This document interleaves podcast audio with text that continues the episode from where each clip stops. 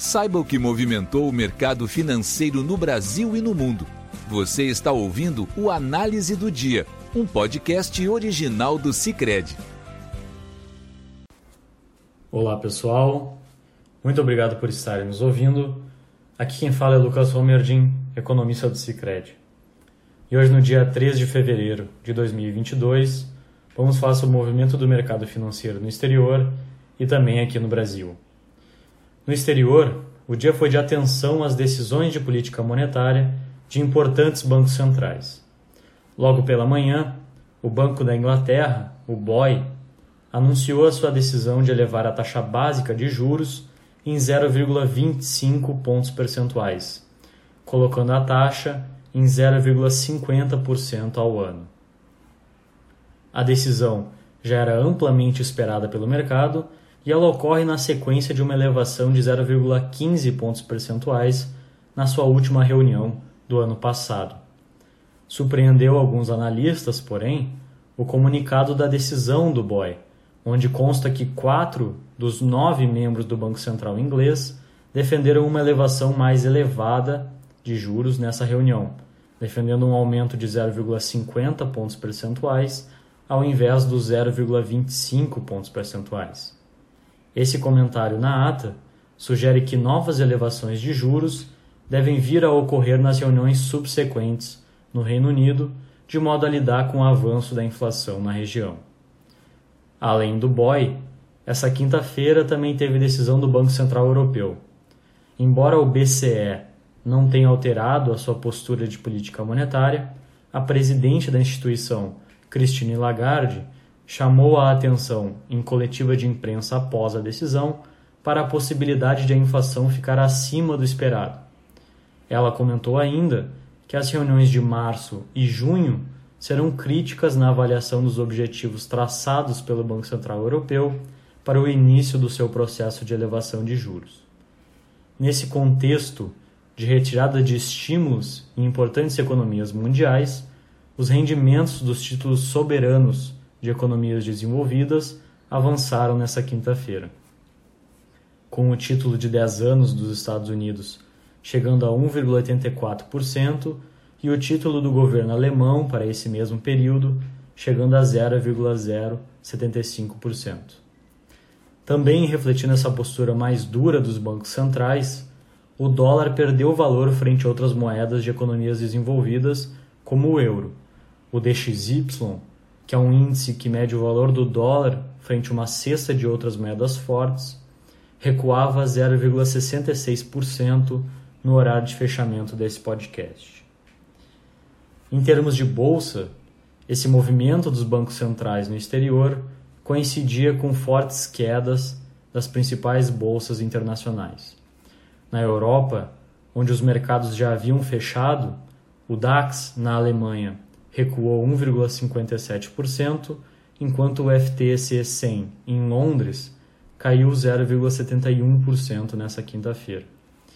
Nos Estados Unidos, onde os mercados ainda estavam abertos no horário de fechamento desse podcast, o Dow Jones caía 0,82%, o Nasdaq caía 2,39% e o S&P 500 caía 1,55%. Contribuía para essa queda o fraco resultado da empresa controladora do Facebook, a Meta, cujas ações caíam 25% nessa quinta-feira, depois do fraco balanço que a empresa reportou na noite de ontem.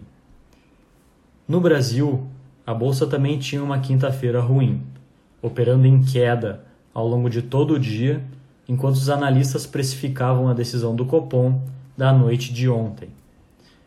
Conforme era amplamente esperado pelo mercado, o Banco Central do Brasil optou por elevar sua taxa básica de juros em 1,50 pontos percentuais, colocando a taxa Selic em 10,75% ao ano.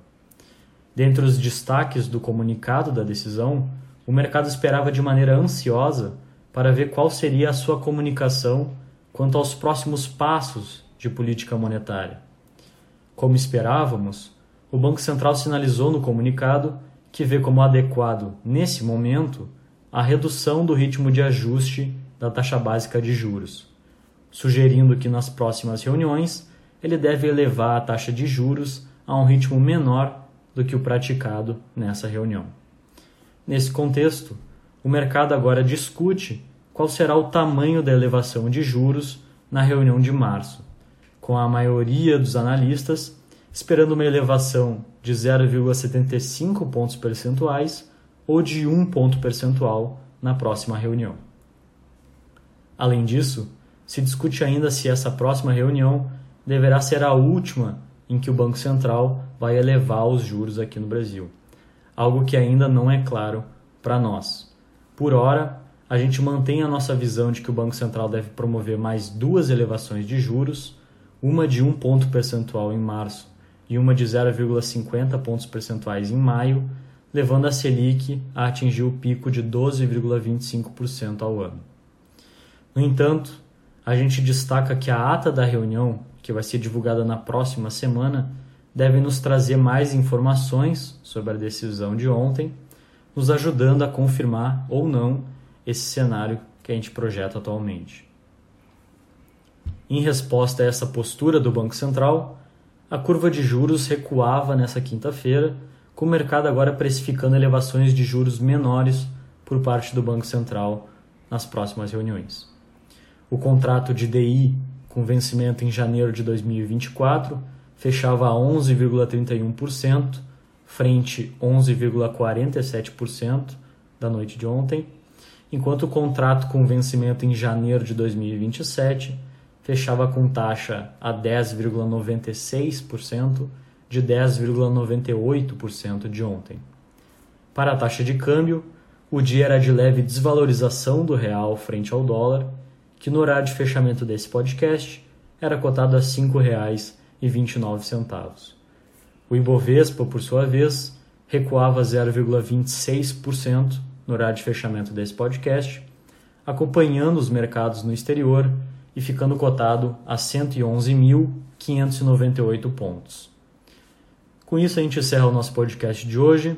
Obrigado por estarem nos ouvindo e até amanhã. Você ouviu o Análise do Dia, um podcast original do Cicred. Até a próxima!